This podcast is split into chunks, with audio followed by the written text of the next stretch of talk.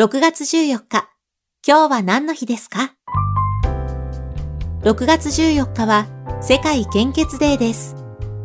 6月14日は ABO 式の血液型を発見した病理学者のカール・ラントシュタイナー氏の誕生日だったことから国際赤十字、赤新月社連盟が世界献血デーに制定しました。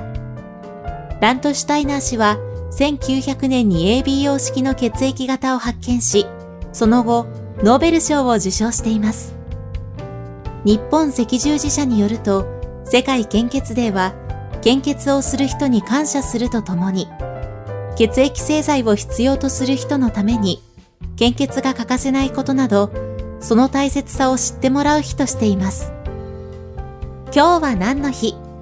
今日は世界献血デー。ナビゲーターは私、有坂優里が務めました。また明日、お耳にかかりましょう。